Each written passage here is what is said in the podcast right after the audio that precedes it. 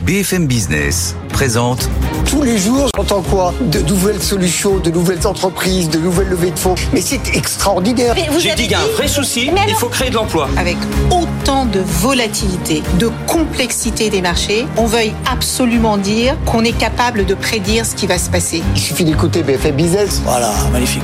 Edwige Chevriot, Thomas Asportas, Audrey Tcherkov. Good evening business. Bientôt 18h sur BFM Business. Bonsoir à toutes et à tous. Soyez les bienvenus dans Good Evening Business. On est en direct jusqu'à 20h avec, comme tous les soirs, Audrey Tcherkov. Bonsoir Audrey. Bonsoir à tous. Et bonsoir Edwige. Bonsoir Thomas, bonsoir Audrey, bonsoir à vous. Dans l'actualité ce soir, on va parler du Made in France avec le salon du Made in France, 11e édition du Made in France Expo qui ouvre ses portes ce jeudi dans un contexte évidemment très particulier lié à l'inflation. On va voir quel effet ça peut, avoir, ça peut avoir sur l'achat, la consommation de produits français. On verra ça avec nos invités et notre président, euh, le président de CCI France, Alain dit euh, Crescenzo. On m'indique que vous avez un petit problème de micro de part et d'autre. On va prendre Audrey micro. euh, et Edwige, Edwige, dans un instant, votre invité, donc c'est euh, Emmanuel Vargon, la présidente de la Creux, qui répondra à toutes vos questions dans la grande interview. Et puis à partir de 18h30, Audrey, on commence le grand débat en direct jusqu'à 20h. On parlera bien sûr donc euh, d'inflation, ce choc inflationniste, Bruno Le Maire qui nous annonce. Puisqu'il était ce matin sur BFM TV. En effet, alors est-ce que le choc de l'inflation est vraiment derrière nous? Eh bien, réponse tout à l'heure. Et puis, on va aussi parler des rachats d'actions dont les experts ce soir, hein, puisqu'ils continuent à battre des records en France. Alors, faut-il dénoncer euh, ou pas cette pratique? Et puis, on dira un mot, Thomas, de cette dernière étude de l'INSEAD sur la compétitivité des pays qui nous dit que la France a encore beaucoup de travail à faire pour attirer les talents étrangers. Absolument, encore beaucoup de sujets à voir ce soir dans Good Evening. On est en direct jusqu'à 20h. À tout de suite. Votre rendez-vous avec Mailboxes, etc. Emballage, expédition et Ah là logistique pour entreprises et particuliers. Nos solutions sur mbefrance.fr. Good evening business, le journal.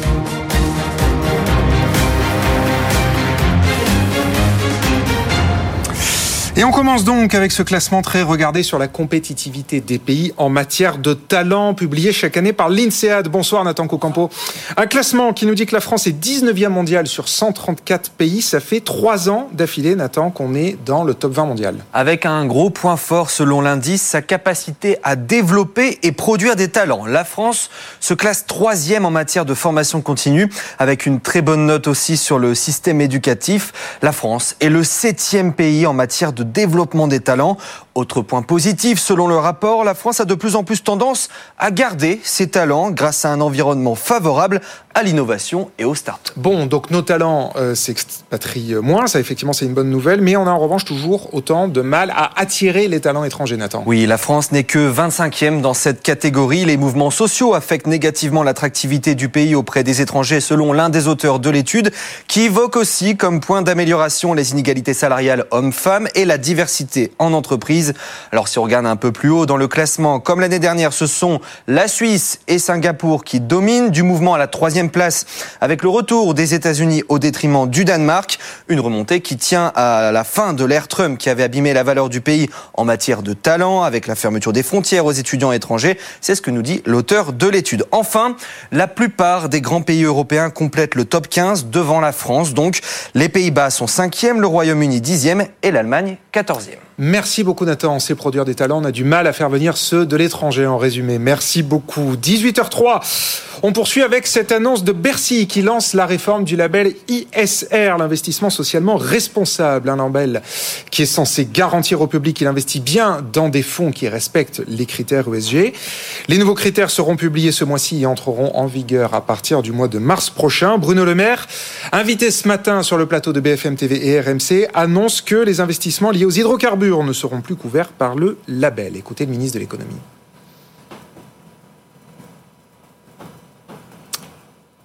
J'ai pris la décision que ce label ISR ne pourra plus être accordé à un investissement dans un nouveau projet de pétrole, de gaz, de charbon, pour garantir que ce label est effectivement écologiquement et socialement responsable. Rien n'est pire que donner le sentiment aux épargnants ou à nos compatriotes qu'on met une estampille verte et en fait derrière il y a des activités brunes.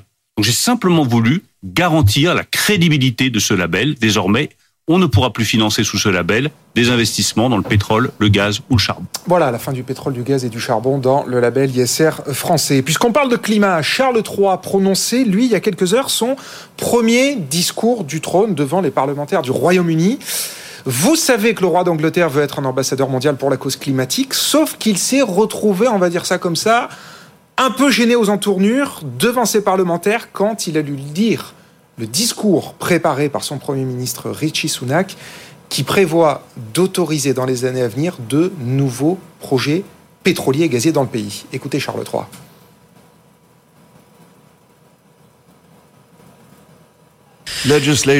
Une législation sera introduite pour renforcer la sécurité énergétique du Royaume-Uni et réduire la dépendance à l'égard de marchés énergétiques internationaux volatiles et de régimes étrangers hostiles. Ce projet de loi soutiendra l'octroi de licences pour de nouveaux gisements de pétrole et de gaz, ce qui aidera le pays à passer à une consommation énergétique net zéro d'ici à 2050, sans ajouter de charges excessives aux ménages. Et puis pour finir, puisqu'on parle d'énergie, on va s'intéresser maintenant à la voiture électrique, parce que les automobilistes du monde entier sont visiblement dans le brouillard. Bonsoir Justine Vassogne. Bonsoir Thomas.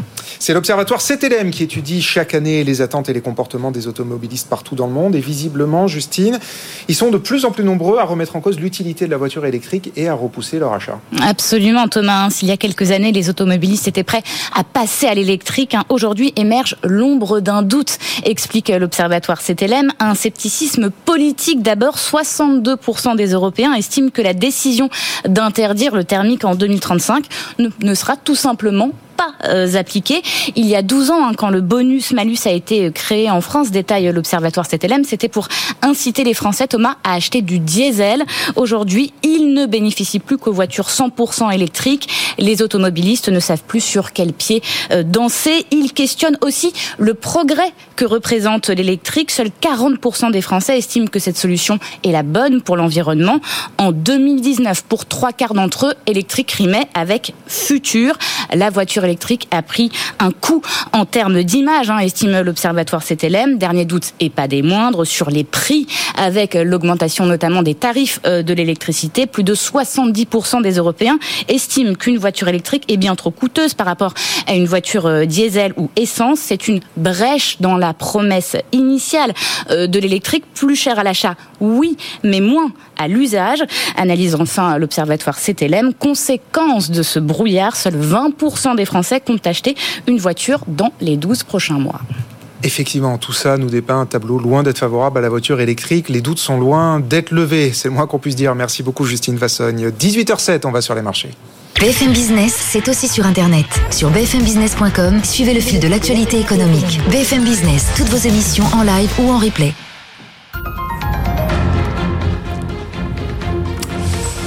Les marchés avec vous, Aude Kersulek. Bonsoir Aude, en direct d'Euronext. Les marchés français Bonsoir. ont à nouveau terminé euh, en baisse pour la deuxième séance de la semaine. Moins 0,4% pour le CAC 40, 6986 points. Car oui, on est repassé euh, ce soir sous la barre des 7000 points qu'on avait reconquis la semaine passée dans cette folle chevauchée. On avait pris euh, 3,5% sur la semaine. Alors en fait, c'est du rouge à Paris, mais c'est un petit peu plus dispersé que ça hein, sur les marchés européens, américains. L'Allemagne a réussi à préserver le vert.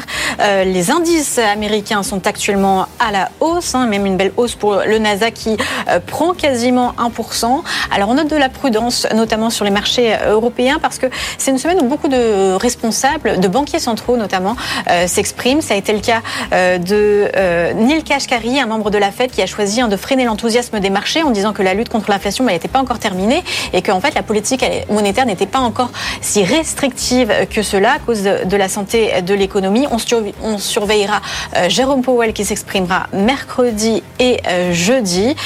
Et puis sur le plan de publication d'entreprises, notamment au sein de l'indice on a eu Téléperformance et Capgemini qui ont été plutôt bien accueillis dans la tech et qui ont bien porté euh, euh, l'indice parisien. Aujourd'hui, on prend 2,5% et 3,7% pour Téléperformance, malgré hein, une annonce euh, d'un objectif annuel en baisse sur le chiffre d'affaires. Et puis Engie, en revanche, on prend 1% et l'entreprise rehausse ses prévisions annuel. Edenred perdait 4,2%, c'est le plus gros plongeon du CAC 40 ce soir à cause d'une cession d'un bloc d'action, un bloc important à 2%. On ne sait pas par qui il a été vendu, mais on sait qu'il a été vendu avec des cotes et voilà ce qui fait plonger le cours et donc du rouge encore pour le CAC 40 ce soir à moins 0,39%. C'est 1986 points. Merci beaucoup, Aude Kersulek. Dans un instant, Emmanuel Vargon, la présidente de la Creux, la commission de régulation de l'énergie, et l'invité d'Edwige Chevrillon dans la grande interview. À tout de suite. BFM Business présente Edwige Chevrillon, la grande interview.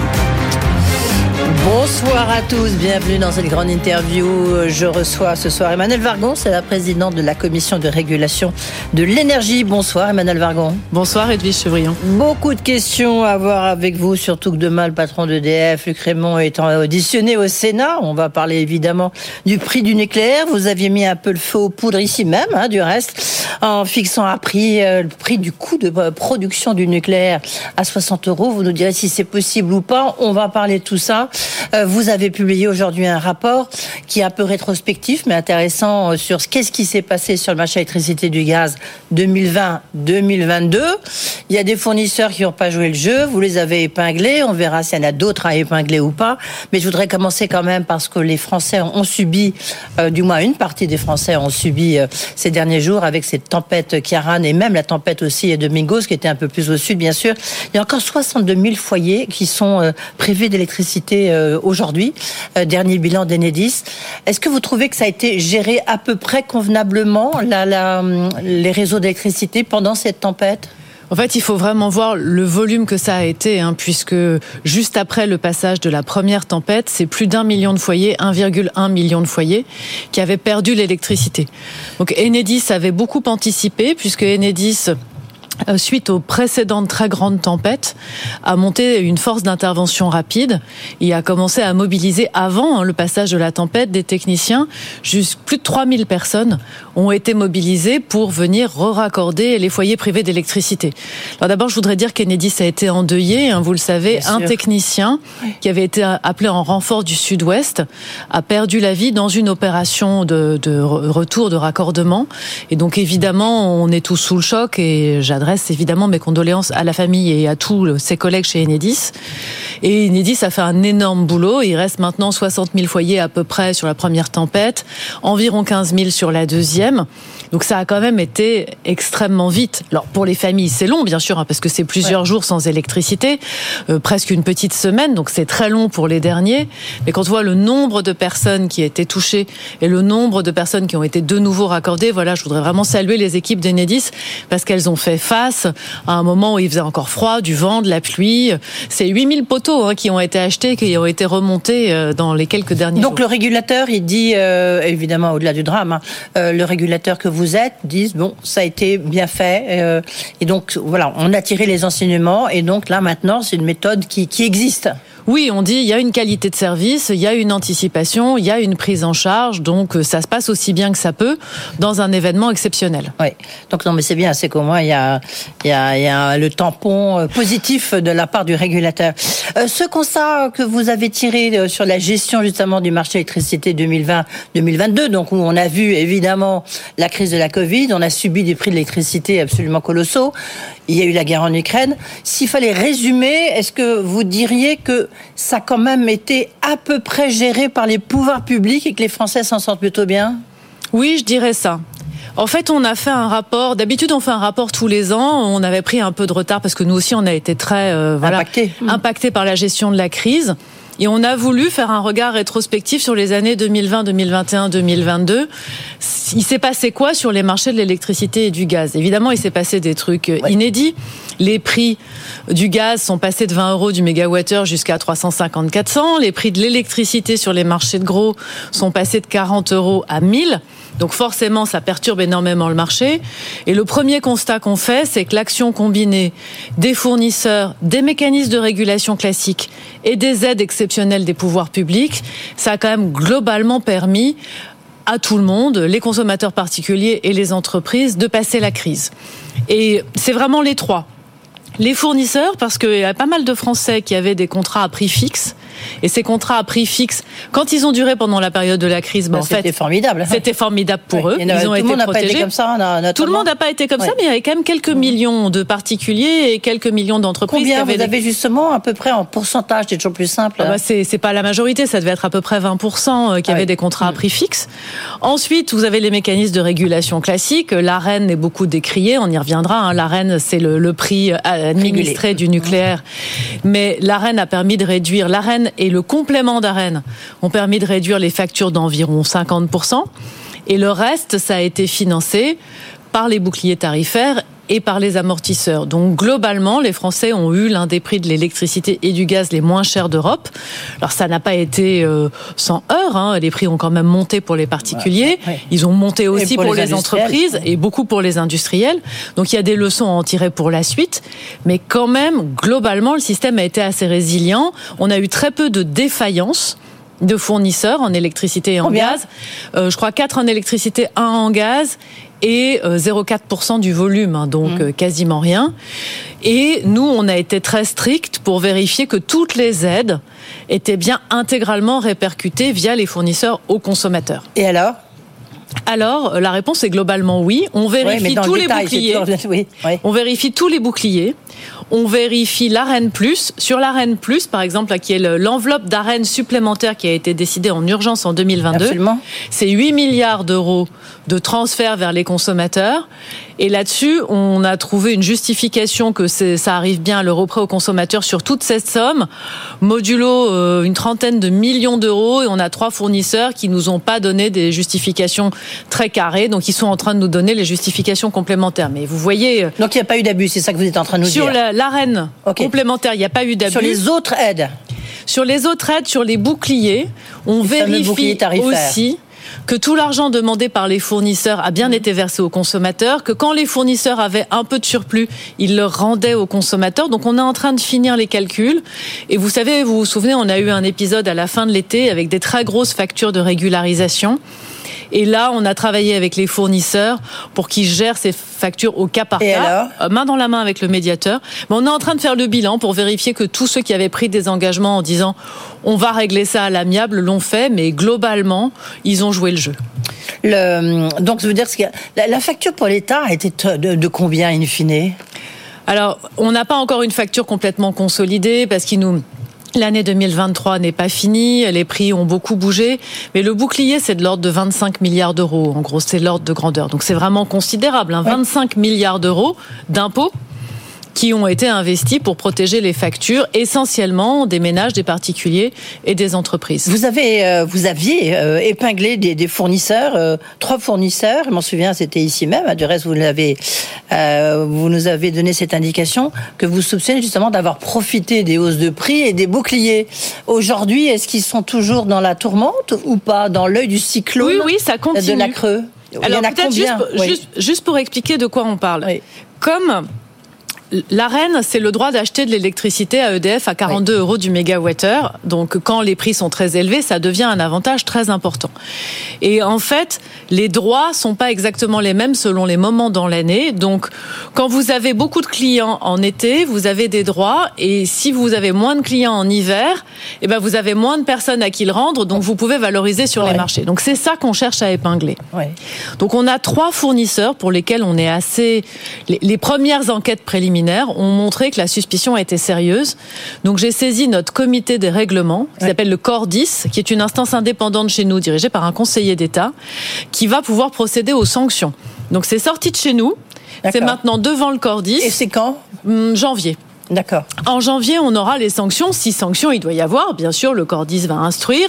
Les fournisseurs iront présenter leurs arguments. Mais nous, on est assez convaincus qu'ils ont indûment gagné de l'argent. La sanction, c'est un pourcentage du chiffre d'affaires. hein, donc ça peut être assez violent. Mais en même temps, quand on prend euh, le métro, on voit des pubs, notamment, je vais pas citer évidemment son nom, mais voilà, d'un fournisseur qui dit moins 10% sur les prix, euh, euh, venez vous abonner chez vous, etc. Est-ce que vous, d'abord, est-ce que vous avez pour, vu? pour Oui. le futur, Ouais.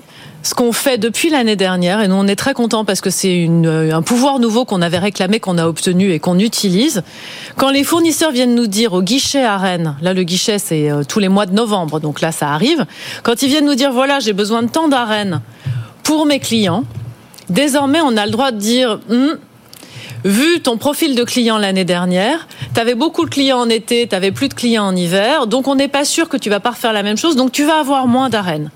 Pour la première fois l'année dernière, on a requalifié à la baisse, hein, on a réduit la demande des fournisseurs d'une quinzaine de fournisseurs d'un térawattheure, donc c'est pas complètement négligeable. Et même en cours d'année maintenant, quand on a des fournisseurs dont on a l'impression que leur demande est là et que leur portefeuille client est là, on suspend les livraisons d'arènes en cours d'année. Donc on est beaucoup, beaucoup plus Et offensif. alors, oui, pour aller encore plus loin, vous aviez réclamé le pouvoir d'autoriser ou non l'entrée de nouveaux fournisseurs. Vous l'avez obtenu? Alors ça, c'est un sujet qui est encore en discussion avec le ministère. Qu'est-ce qu'on discute hein, C'est faux. Bah, nous, nous, on l'a vraiment demandé. Le ministère est pas sûr de savoir s'il veut transférer ce pouvoir à la Creux ou pas, ou s'il veut le garder côté ministère. Nous, on pense que ce serait très bien chez nous Et parce qu'on est l'autorité de vous l'avez régulation. demandé, donc? Donc on verra bien parce que de toute façon, c'est une mesure législative. Donc on attend la prochaine loi énergie, mais que le pouvoir reste au ministère ou qu'il soit chez nous. Nous, on veut aussi augmenter ce qu'on appelle les, obligations prudentielles. C'est assez basique, hein, c'est comme dans la banque ou dans l'assurance. Vous avez un portefeuille client, vous vous êtes engagé à vendre à des clients. Est-ce que vous avez une couverture de ce que vous avez prévu de vendre? Donc, ou est-ce que vous êtes complètement exposé au marché très court terme? Et donc, si le marché court terme s'emballe, ben, vous À ce êtes plus en capacité de faire face. Et donc, ça, c'est un travail, pour le coup, qu'on mène avec le ministère. Je pense que ce sera dans la prochaine loi. D'accord. La prochaine loi, elle est pour quand? Ah bah ça, il faut demander à la ministre. Mais enfin, euh, normalement, il y aura un texte là dans les mois qui viennent. D'accord, ok. Euh, justement, on va parler ben, de, de bon, l'arène, les nouvelles, euh, nouvelles régulations possibles. Il y, a, il y a deux niveaux, hein, rapidement, au niveau européen, au niveau français. Demain, il y a Luc Raymond, le patron d'EDF, qui est auditionné devant le Sénat.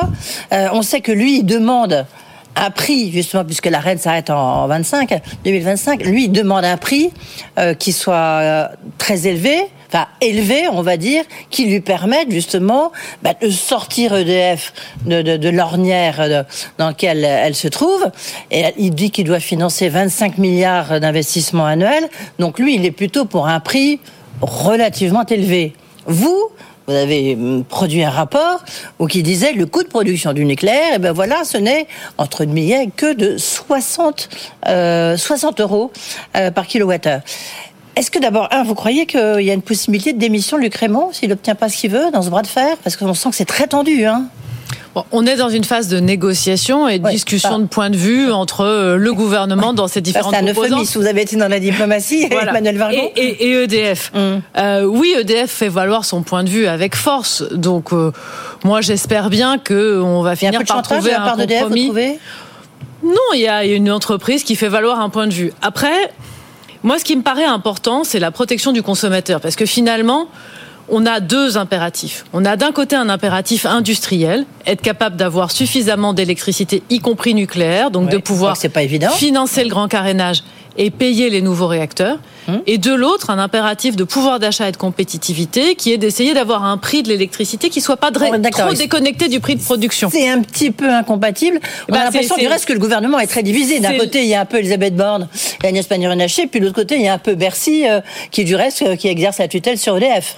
Mais c'est pour ça qu'il y a une négociation entre une entreprise qui dit euh, moi il faut me laisser les moyens et un gouvernement qui à différents endroits du gouvernement dit mais il faut quand même s'intéresser vous, un vous aux quoi? consommateurs. Nous on dit Bah, simplement Vous avez dit, mais vous dites quoi aujourd'hui? Nous, on dit plusieurs choses. La première, c'est euh, il y a un plancher, enfin il y a un prix de base qui est 60 euros. C'est le coût de production du nucléaire historique, c'est-à-dire le nucléaire actuel, Flamanville compris. est-ce que en vous avez- dessous, pardon, en dessous, euh, EDF vendrait à perte. Donc Oui. ça, ça n'a pas de Mais sens. comment, dans, juste sur le prix de ce prix de 60 Mhm. euros, comment vous l'avez fabriqué, entre guillemets? Est-ce que le, le coût des déchets, du traitement des déchets, vous l'avez inclus dans ces 60 euros? Oui, oui, il y a Ah bien bon, le, y a bien coût des non, déchets. c'est pour ça que je vous pose oui, la oui, il y a bien le coût des déchets. On, l'a travaillé en liaison étroite avec. EDF et il y a tout, le nucléaire historique. Il n'y a pas le nouveau nucléaire. Mhm. Et c'est un prix de couverture, c'est-à-dire c'est un prix qu'on a calculé dans un système plancher et plafond. C'est-à-dire EDF vendrait la totalité de sa production à ce prix-là. Si le gouvernement cherche à fixer seulement un plafond, alors il est forcément plus haut que nos 60 euros, parce que quand les prix vont être élevés, le plafond va fonctionner. Le jour où les prix seront bas, les prix de marché seront en dessous de 60, bah, EDF n'arrivera pas à avoir 60 euros pour la totalité de ses mégawattheures. Donc, si on est dans un système de plafond, c'est forcément plus élevé. Et que plus élevé, ça serait quoi Après, ça dépend, 75, de, ça quoi dépend ce que... 120 demande Luc Raymond, ça serait quoi Bah, après, c'est une question de dilemme, qui est un dilemme vraiment très politique, donc qui est plus pour le gouvernement que pour Mhm. l'autorité de régulation, de savoir jusqu'où on laisse l'argent chez EDF versus jusqu'où on met directement l'argent chez le consommateur. Plus ce prix est bas, plus ça va bénéficier directement aux consommateurs industriels et aux consommateurs particuliers. Plus ce prix est haut, plus la charge va être payée par les entreprises et le consommateur, et plus ça laissera de la marge chez EDF. Donc, qu'est-ce qui est acceptable à vos yeux? Moi, à mes yeux, c'est pas 120 euros. Enfin, là, on a des 80? industriels qui sont à 42. 75, le c'est quoi? 42, il est plus d'actualité. Il faudra qu'il bouge. Euh, c'est probablement au-dessus de 60 de façon raisonnable. Mais c'est pas moi qui fais la négociation. Non, mais pour, vous. Après, ce qui nous intéresse, Je veux dire quoi, la fourchette, elle est entre 60 et 80. Moi, je fais pas la fourchette. On a fait le, Bah si, on a fait le point bas. un prix plancher. On a fait Voilà. le point bas, qui est un, un point à la fois plancher et plafond. Après, c'est au-dessus de 60, de mon point de vue, pas énormément au-dessus de 60, mais cette négociation, c'est pas la creux qui l'amène. Après, ce qui est important, c'est qu'on ait un marché qui fonctionne bien, parce que dans tous les cas, EDF va vendre toute sa production sur le marché. Et donc, vu la, la, la place d'EDF sur le marché français, nous, on est vigilants à la transparence euh, d'informations d'EDF, aux mécanismes de marché qui permettent à chacun de s'approvisionner de façon transparente, au fait que les offres de marché d'EDF soient réplicables par ses concurrents. Donc, toute cette partie-là qui est au-delà du prix, elle participera au bon fonctionnement du marché. D'accord, mais est-ce qu'on peut, parce qu'il y a deux scénarios possibles en fait, est-ce que vous pensez que celui euh, qui, qui plaît plus aux industriels, ou il y a une question aussi de volume, vous voyez, il y a, il y a un prix en fonction du volume des premiers, et puis un prix euh, au-delà euh, justement de, de certains, de je pense certains seuils de volume Je pense que ce qui en fait, il y a plusieurs catégories de consommateurs. Vous avez les très gros industriels. Eux, il faut qu'ils puissent avoir une contractualisation à long terme avec un prix bas et éventuellement, dans certains cas, un peu de partage de risque ou de partage d'investissement. Le prix bas pour vous, c'est quoi encore Et là, fois on pourrait être tout près des 60, voire même en dessous, s'ils prennent une partie du capital ou une partie du risque. Hmm. Après, vous avez euh, des consommateurs qui, sans être des électro-intensifs, ont vraiment, enfin, sont sensibles au prix de l'électricité. Et pour cela, il faut pas être trop loin euh, des 60 euros. Il faut pas être à 60, mais il faut pas être trop loin. Et puis après, vous avez le consommateur euh, final, vous et moi, le consommateur particulier. Et là, on peut être plus proche euh, d'une zone qui sont les prix actuels en réalité. Donc il y a une gradation à trouver. Et c'est normal que le gouvernement veuille protéger les consommateurs. Donc moi, je suppose que cette négociation finira par aboutir. J'espère qu'elle aboutira à la fin de cette année au plus tard, parce qu'il y a besoin de visibilité. Les industriels s'approvisionnent pour 2026, ils vont commencer à le faire, et même pour les tarifs euh, réglementés, l'approvisionnement commence au 1er janvier 2024, puisqu'il commence deux ans avant. Donc il faut que les règles du jeu soient claires. Les contrats, les contrats long terme, quoi, c'est deux ans, c'est combien? Ah, les contrats long terme, ça peut être beaucoup plus, Beaucoup hein, plus. ça peut être cinq ans, voire plus. Ouais. Et donc, pour vous, en conclusion, euh, vous diriez, euh, voilà, vous demandez de la visibilité, vous demandez visiblement des prix euh, qui sont quand même beaucoup plus bas que ceux demandés par le patron d'EDF. Vous me direz, c'est assez logique. Mais en conclusion, pour revenir un peu à l'analyse du marché, Oui. en gros, le marché a passé la crise. Il a maintenant besoin qu'on renforce un peu les obligations sur les fournisseurs et aussi la transparence hein, vis-à-vis des consommateurs. Et puis, c'est le moment où la concurrence va pouvoir recommencer à jouer. On va retrouver des offres à prix fixe, on va retrouver des offres innovantes. Et donc, pour ça, il faut que tout le monde ait accès à une électricité pas trop chère pour, pour faire jouer cette concurrence. Voilà, la concurrence, il faut l'accepter. Enfin, est-ce que c'est possible? C'est toute la question, le dilemme pour le patron d'EDF, Luc Raymond. Merci beaucoup d'avoir été avec nous. Emmanuel Vargon, la présidente de la commission de régulation de l'énergie, était notre Tout de suite, on retrouve Thomas Asportas pour l'essentiel de l'info. BFM Business, l'info éco. 18h30 sur BFM Business, l'Europe signe un accord provisoire pour lancer quatre satellites Galileo avec l'américain SpaceX. C'est la conséquence de la perte de souveraineté temporaire de l'Europe dans l'accès à l'espace dans les prochains mois. Jusqu'à la mise en route d'Ariane 6, l'accord porte sur deux lancements prévus en avril et en juillet 2024 qui rapporteront 180 millions d'euros à la société d'Elon Musk. Au Portugal, le Premier ministre Antonio Costa a présenté sa démission dans une affaire de corruption qui a aussi conduit à l'inculpation du ministre des Infrastructures et de son chef de cabinet. Le désormais ex-premier ministre est soupçonné de malversation, corruption active et passive de titulaires de fonctions politiques et trafic d'influence dans le cadre de l'attribution de licences d'exploration de lithium et de production d'hydrogène. Une démission acceptée par le président de la République portugais qui va convoquer des élections anticipées. En France, Sanofi est visé par une enquête du parquet financier. Une enquête préliminaire est en cours depuis le mois de mars pour diffusion d'informations fausses ou trompeuses et manipulation de cours. Cela concernerait le lancement en 2017 de son médicament phare, le Dupixent, contre l'asthme et l'eczéma. Le laboratoire dit ne pas être au courant. Une perquisition est en cours au siège de SFR liée à un contentieux fiscal sur la TVA sur la période 2013-2019. Perquisition confirmée par Arthur Dreyfus, PDG d'Altis France, la maison mère de SFR et de BFM. La direction d'Altis précise que le contentieux avec l'administration fiscale porte sur les taux de TVA de ses offres triple pay et de ses services de presse sur cette période. Et puis pour finir, Apple regarde les droits du foot français de la Ligue 1 d'après nos confrères de RMC Sport. Aucune offre formelle n'a été déposée à ce stade, mais plusieurs rendez-vous téléphoniques ont eu lieu ces derniers jours entre le géant américain et la Ligue de foot professionnelle. Apple qui diffuse déjà sur son service de streaming Apple le championnat de foot américain avec sur les pelouses un certain Lionel Messi, 18h32. Dans un instant, on retrouve nos experts Edwige Chevrillon, Mathieu Pechberti, Audrey Tcherkov et le président des chambres de commerce et d'industrie en France, Alain Di Crescenzo. A tout de suite. Good Evening Business. Actu, experts, débat et interview des grands acteurs de l'économie. 18h35, bienvenue dans les experts. Nous accueillons sur ce plateau Mathieu Pechberti, bonsoir, bonsoir, notre expert maison. Et Edwige Chevrillon, nous allons tout de suite euh, débriefer avec vous cette interview que vous venez de mener avec Emmanuel Vargon, hein, qui est la présidente de la Commission de la régulation et de l'énergie. Elle vous a dit, la crise est derrière nous euh, et on va enfin retrouver des offres à la fois stables et innovantes. Oui, alors elle l'a dit. En même temps, on voit que bah, c'est pas si simple que ça parce qu'on sait toujours pas à quelle sauce on va être mangé, à quel prix va être le, le prix du, du, du, nucléaire. On va en parler avec euh, Mathieu Pechberti, ouais. bien sûr. C'est un peu la, en fait c'est la grande négociation qui est en cours parce qu'il y a deux niveaux. Il y a le niveau européen et le niveau français. Euh, il y a un bras de fer euh, au sein même du gouvernement pour savoir quel prix faire payer aux, aux consommateurs. Mais donc, euh, est-ce que c'est bien pour EDF ou est-ce que c'est mieux pour le consommateur? C'est un peu tout le débat et c'est un côté un peu antinomique, si vous voulez. Il y en a un qui dit j'ai besoin de 25 milliards annuels d'investissement, et ça c'est EDF bien sûr. Et puis de l'autre côté, les consommateurs qui crient euh, au secours. On a des prix, euh, on n'a pas des prix beaucoup trop élevés, consommateurs qui soient particuliers ou surtout euh, industriel, enfin pas surtout, mais aussi industriel. Et c'est un peu tout ce débat-là. On sent que ça se tend beaucoup. Si on entend Emmanuel Vargon, on a le sentiment que maintenant tout ça est en train de la pression d'un peu retomber. Enfin, elle, elle est dans un prix quand même très bas. Je ne sais pas si ça peut convenir à, au patron d'EDF, Luc Raymond. Mais en même temps, elle a été assez euh, assez optimiste sur le fait que certains industriels pourraient bénéficier d'un prix plus avantageux. Mathieu.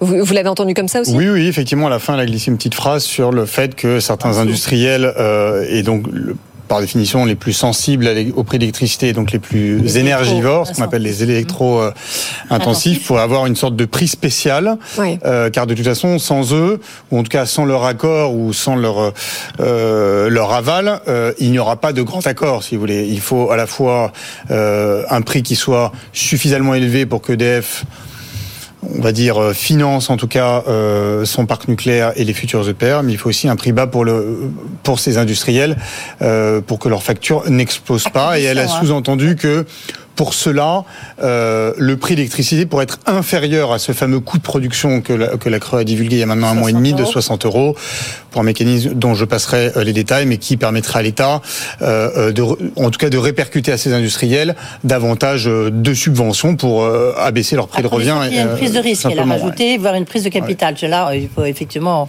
qu'on en sache un peu plus. Ouais, ce qui demande, un, après, ça se négociera contrat par contrat, mais le, le, le les négociations avancent quand même mieux là depuis euh, allez un six mois euh, qu'elles étaient engagées au mois de septembre où c'était euh... depuis qu'on s'est mis d'accord entre la France et l'Allemagne ça fait sauter un verrou ça absolument complètement part. non non mais très clairement euh, vous avez raison c'est que l'accord européen a permis de mettre en place les bases les outils juridiques ouais. Et financiers enfin réglementaires en tout cas en gros de prix plafond si je caricature et de contrats de long terme pour les entreprises qui étaient les deux demandes de la France et évidemment d'EDF et donc effectivement depuis depuis ça qui était c'était on était mi-octobre. Hein. Euh, les négociations ont pu avancer. Maintenant, on est en train de se crêper le chignon. Et très franchement, euh, on, comme toutes les négos, ça va arriver sur un mouchoir de poche. C'est-à-dire que Mais elle est là, quand même beaucoup plus basse dans les prix, dans la fourchette de prix, bien qu'elle ne veut pas parler de fourchette. Que elle est beaucoup plus basse que. Vous Eh oui. On en parlait de 120 Et quand- euros. Alors lui, Non, il non, avait non, mais- euh, il avait peut-être. non, euh, non, un non, non, oui, mais les débuts de euh, négociation, barque, tout- mais, tout- euh, oui, Là, on aujourd'hui, dans les au- 60, 70, 75. Hein. Non, mais aujourd'hui, au ministère euh, de l'énergie, dans les couloirs, on entend 70. Voilà, ils sont à l'aise avec ce prix. Et quand vous discutez, Pour le prix avec- plancher. Euh, le prix, euh, prix plafond, oui, excusez-moi. oui, Ouais. Euh, sachant que chez EDF, on est, euh, alors ils disent officiellement rien, mais on comprend que autour de 80 euros, ils sont d'accord. Donc quand vous êtes à 70 et 80 euros, que vous avez les entreprises énergivores qui demandent 60, vous faites un effort pour elles, et puis pour le... bon, bref, ça, ça va être quelque part entre 70 et 80. Oui, mais alors Euh, attendez, parce que 75, c'est 80, c'est- peut-être, je c'est sais pas. important Mais ça sera de un plafond, préciser. ça, veut pas forcément. Oui, oui, c'est ce que, ça, c'est hein, ce que Edwige je- disait. Mais est-ce qu'on est d'accord pour dire qu'à 70, EDF réussit à équilibrer ses comptes, à financer le grand carénage et les nouveaux réacteurs? Non, bah, ça peut, euh, on Écoutez, aura- moi, on pour EDF, vraiment, mais- non mais regardez sur l'histoire des coûts, euh, la Credi, le coût du nucléaire c'est 60 euros, Tout compris. euh, tout Hein compris. Oui, mais Compris, hors compris. les nouveaux EPR. RTE dit le Hors les nouveaux EPR. EPR. RTE dit oui alors en plus hors les EPR enfin un petit peu des EPR mais pas tout un peu de Flamanville mais pas tout les déchets un peu mais alors vraiment pas tout parce que les Si, déchets si, les déchets, elle lui a posé la Oui, tout. absolument. Ah, mais Non, non, mais pas tout. Oui, mais elle, elle a dit oui. Alors. En on a effet, ses elle, calculs. elle a répondu à Edwige Chevrillon, euh, les déchets ça- sont pris en le sachant- traitement des déchets est pris en compte. Euh, oui, mais non, pas tout, justement, pas tout le, je vais répéter quatre fois, pas tout le financement des déchets On nucléaires. va rappeler Or, Emmanuel Vargon. Hein, Or, la- or, le coût total des déchets, c'est enfin, c'est- c'est- c'est- c'est un puits sans fond et on en sera encore là euh, dans 30 ans. Euh, si vous voulez, le, le, le, le- à la fin des fins, il y aura un prix qui sera un prix plafond. euh, au-delà duquel ou au-delà desquels, parce qu'il y aura peut-être plusieurs prix en fonction des catégories, consommateurs, particuliers, entreprises, au-delà desquels l'État ré- récupérera une partie des éventuels surprofits si les prix venaient à, à exploser de nouveau pour les réinjecter dans la facture. De toute façon, on va être sur un modèle extrêmement euh, régulé, comme ça a été le cas pendant la crise, que ça a bien marché. Ça permet à l'État de contrôler euh, le système électrique euh, euh, et les prix. Ouais. En tout cas, euh, c'est ce que vous disiez aussi Emmanuel Vargon, euh, Edwige, il reste vraiment plus beaucoup de temps pour négocier là. hein. Il reste jusqu'à la fin de l'année. Elle a dit Enfin, les industriels achètent deux ans à l'avance. Oui. Il reste un mois et demi là pour se mettre d'accord au niveau français. Voilà, c'est, non mais c'est bon, c'est ce qu'elle a dit, c'est son souhait. Après, il y a rien, il y a rien qui oblige. Mais enfin, elle dit qu'elle souhaitait effectivement, en tant que président de l'autorité de régulation, que ces discussions s'arrêtent avant la fin de l'année, parce qu'après, ça serait trop tard. Voilà. Euh, Oui, alors ceci dit, elle a aussi précisé que la Creux n'est pas en charge des négociations. Alors quel est son pouvoir d'influence? Ah, pouvoir d'influence, bah, c'est elle. euh, bah, D'abord, elle l'a, elle l'a fait avec ce fameux, ce fameux rapport sur le coût de production du nucléaire. Et puis c'est elle quand même qui, euh, qui dit euh, qu'est-ce qui est, euh, euh, qu'est-ce qui s'est régulé un peu dans, dans les clous ou pas régulé dans les clous. C'est une autorité de contrôle, si vous voulez, mais elle n'a pas. C'est un peu le gardien du euh, ouais. Voilà. Non, bah, c'est quand même elle qui a sorti ce fameux euh, Oui, rapport euh, qui a, Oui, oui. qui a fait EDF, Je peux vous dire que ça a été la guerre entre, entre elle et, et Luc Raymond euh, il y a un mois et demi. Hein. Il était évidemment euh, pas content euh, parce qu'il estimait que ce prix était bien plus bas. Mais euh, euh, faut quand même rappeler que la, dernière régulation qui avait été fixée euh, en 2010 avait été fixée à 42 euros du mégawattheure. Bon, euh, alors on sait qu'aujourd'hui c'est très bas et que ça correspond absolument pas au- à, à la réalité des coûts. Mais si demain, après-demain, EDF tombe sur un, un chiffre autour de 70-75, pour un prix plafond, encore une fois, mais aujourd'hui, Oui. on disait déjà que ce 42 est devenu 60. On est, on est quand même sur une augmentation de toute façon de 50%. Là où EDF nous dit, regardez, les prix de marché seront à 120, donc... euh, en réalité, les prix ils sont, ils sont en train d'atterrir, euh, EDF le dit lui- euh, lui- lui-même, euh, sur des niveaux autour de- qui seront quelque part entre 60 et 80 dans les années à venir. Personne ne sait où. Mais donc, si vous voulez, on, on sera plus à 40 comme avant, mais euh, après, après, euh, dans- au-delà de 5 ans, qui peut prédire? Non, mais en, Ça, en tout cas, on est d'accord pour dire que les, que les offres de marché, euh, elles doivent être réplicables par les concurrents de EDF. Oui, oui, mais ça, il n'est pas question que ça change. Et les concurrents d'EDF, euh, enfin les gros en particulier, euh, eux se caleront de toute façon sur ces Ouais. sur ces prix. Mais euh, tous ces acteurs-là ont besoin d'argent pour investir dans le nucléaire. Euh, la question, c'est qui paye. Hein Donc, où vous mettez un prix bas et à ce moment-là, euh, quand les finances d'EDF vont mal, bah, c'est l'État qui remet euh, qui remet de l'argent dans la boîte, ouais. ce que l'État ne veut pas faire parce qu'il l'a déjà fait. Ouais. Ou alors à un moment donné, vous dites, Oui, EDF a beau être nationalisé, il se débrouille, et c'est ce que veut le PDG d'EDF, être, euh, entre guillemets, s'autofinancé. autonome. mais Autonome, ouais. Ça n'arrivera jamais, hein. je vous rassure, ça n'arrivera jamais. Et à ce moment-là, c'est le consommateur qui paye. Et in fine, vous allez voir que c'est le consommateur qui va payer. Je vous rappelle qu'il y a une hausse des prix d'électricité de 10% en février. Hein. Ouais. Ouais. Maximum 10%. On ne connaît pas encore le chiffre exact. On a eu, on a eu 10% en février, on a eu 15% l'année dernière. Bon voilà, enfin on y, on y est quoi. hein. Il y a, il y a un point que j'ai trouvé intéressant dans, bon, dans son rapport, mais avec Emmanuel Vargon, c'est que visiblement, il y a une prise de conscience quand même que c'était un peu n'importe quoi du côté des fournisseurs. Oui. Et donc euh, là, maintenant, elle a plus, puisque vous posez la question en disant à quoi elle sert, elle a plus de pouvoir.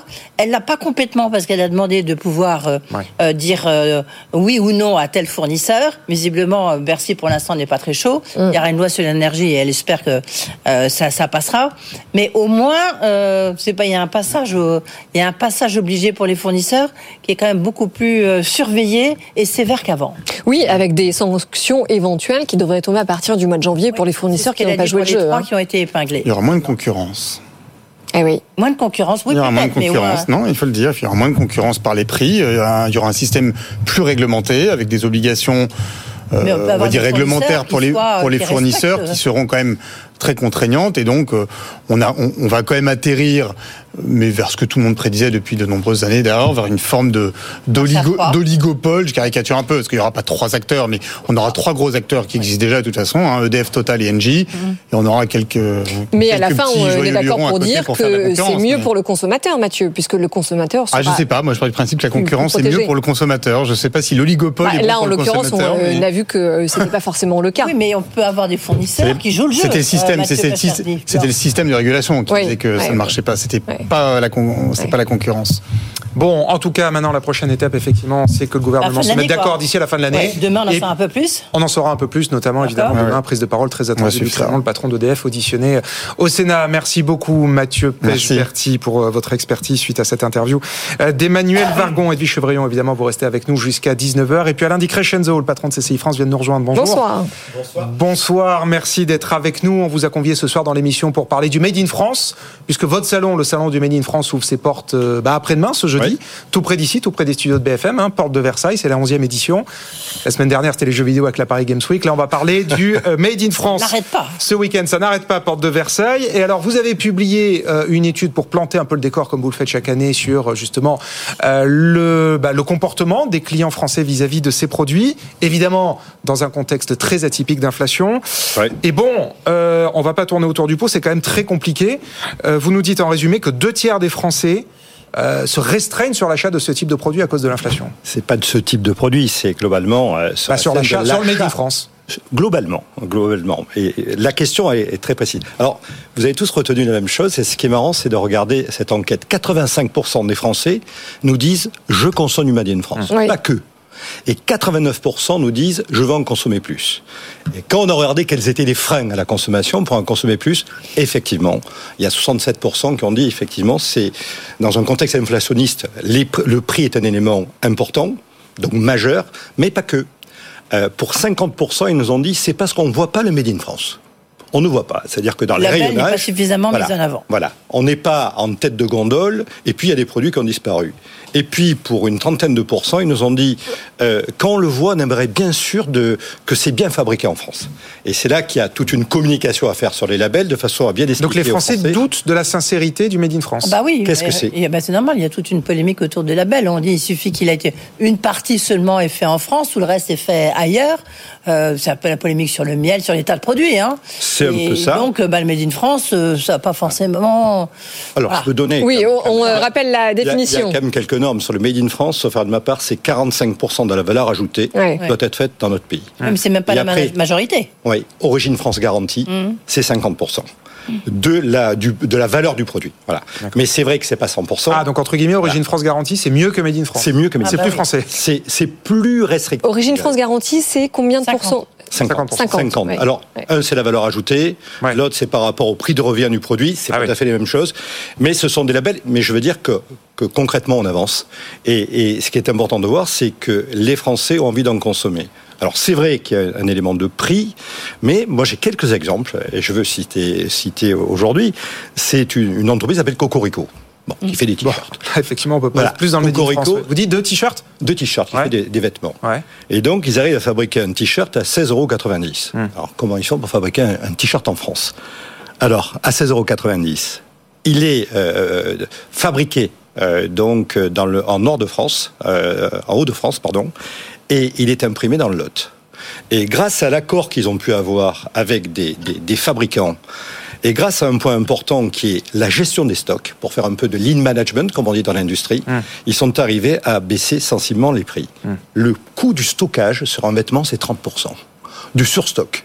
Et donc, je dirais, en étant un peu astucieux, en optimisant les flux de production, etc., on y arrive. Et ce qui est important, c'est qu'on a un véritable time to market.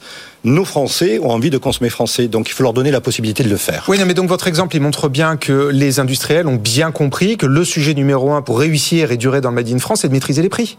Alors, il faut maîtriser les prix. Il faut le maîtriser- sujet numéro un, dans votre enquête, vous le dites, Ouais. le critère numéro un pour 80% des Français d'achat d'un produit plutôt qu'un autre, c'est le prix. C'est le prix. 80%. Alors, il y a le prix. Donc il n'y a pas de Made in. France si on n'arrive pas à être compétitif sur les prix. Bah, si vous êtes deux fois plus cher, c'est compliqué, mais après, le Français, il doit, il doit décider ce qu'il veut aussi.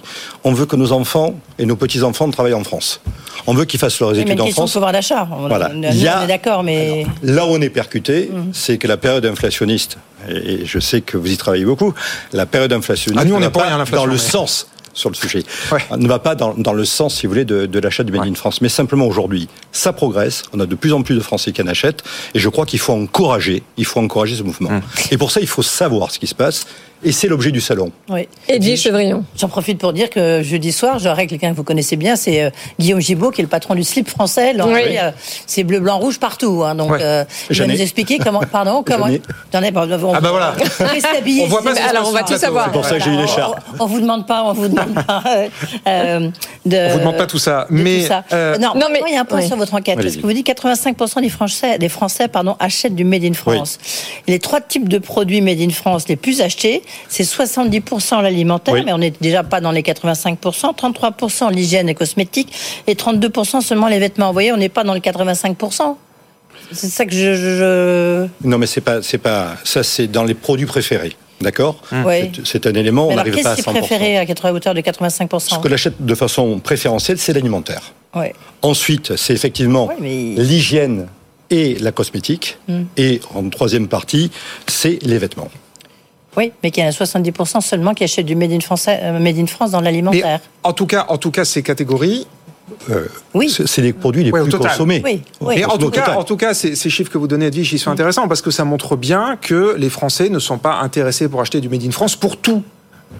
Mais écoutez, pour tout, Ils ne Bah, demandent pas à ce que tout soit non, produit dans le pays. Quoi. ça coûte. euh, Oui, mais parce qu'il y a un sujet de prix. Mais en Voilà. même temps, quand on regarde les, les derniers chiffres de, de l'INSEE, ils nous disent que la part du fabriqué en France, dans la demande intérieure finale française, a perdu 11 points entre 1965 et 2019. C'est énorme. Est-ce qu'il n'y a pas aussi un sujet de renouvellement de l'offre Alors, c'était vrai jusqu'en 2019. Vous savez qu'on a créé de l'industrie. Il y a beaucoup d'éléments industriels ou des process industriels. On commence à réindustrialiser. 2019, on a créé des emplois industriels, donc des usines. 80 usines créées de création nette sur l'année dernière en 2022.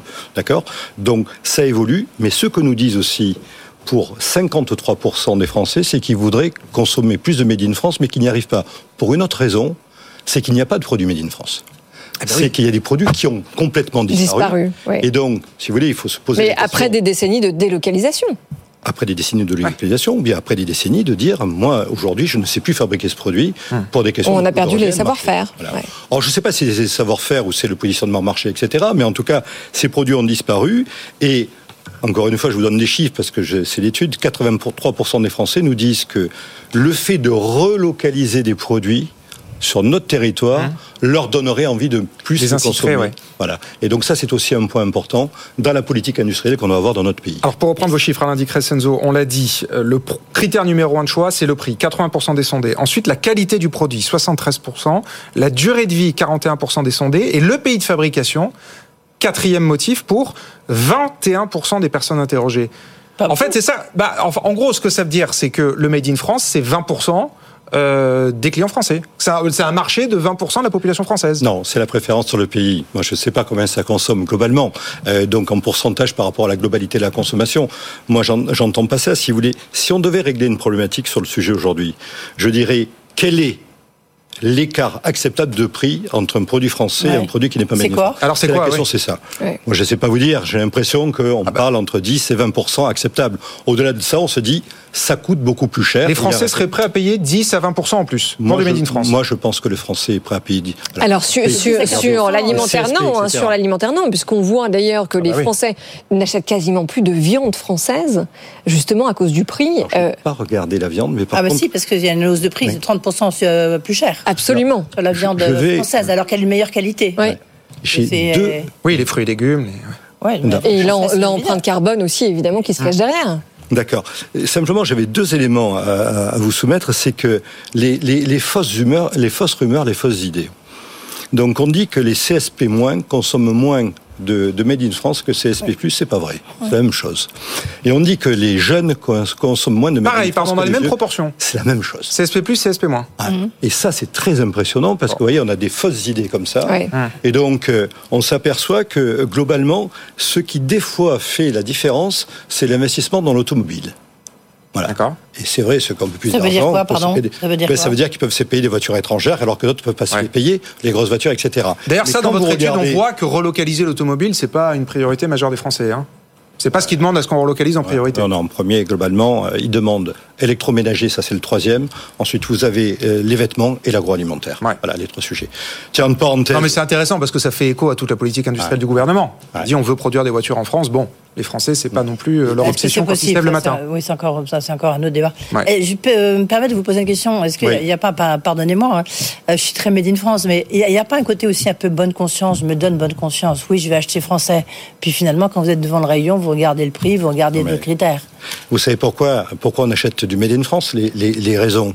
Je soutiens la production locale, je soutiens mon pays, et il y a une qualité euh, supérieure. doit aux être meilleure, qui doit être meilleure. Qui doit être meilleure. Ce sont les trois raisons Mmh. qui font que les Français achètent. Mais alors justement, est-ce que vous dites que la qualité est toujours au rendez-vous et toujours supérieure quand on achète du Made in France Souvent, Ah, souvent, vous savez, dire. Moi, souvent elle est au rendez-vous.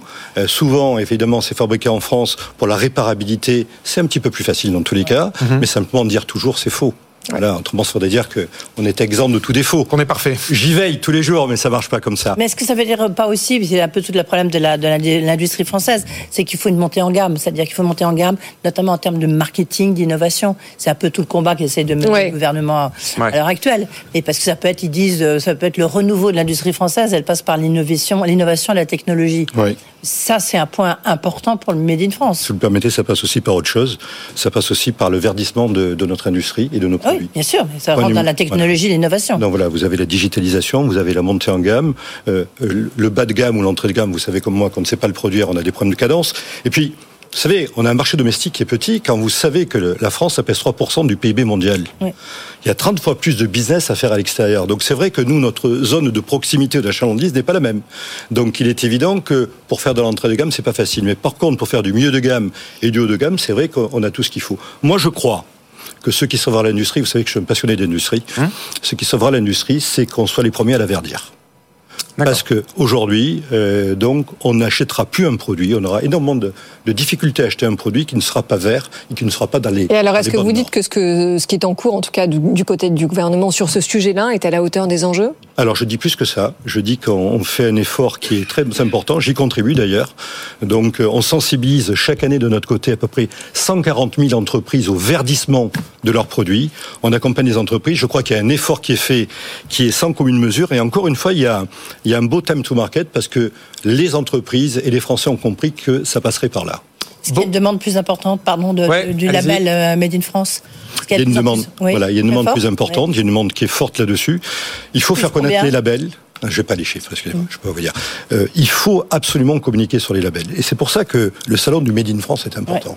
C'est que, vous savez, on est des vrais Français. On fait plein de choses, on ne le fait pas savoir.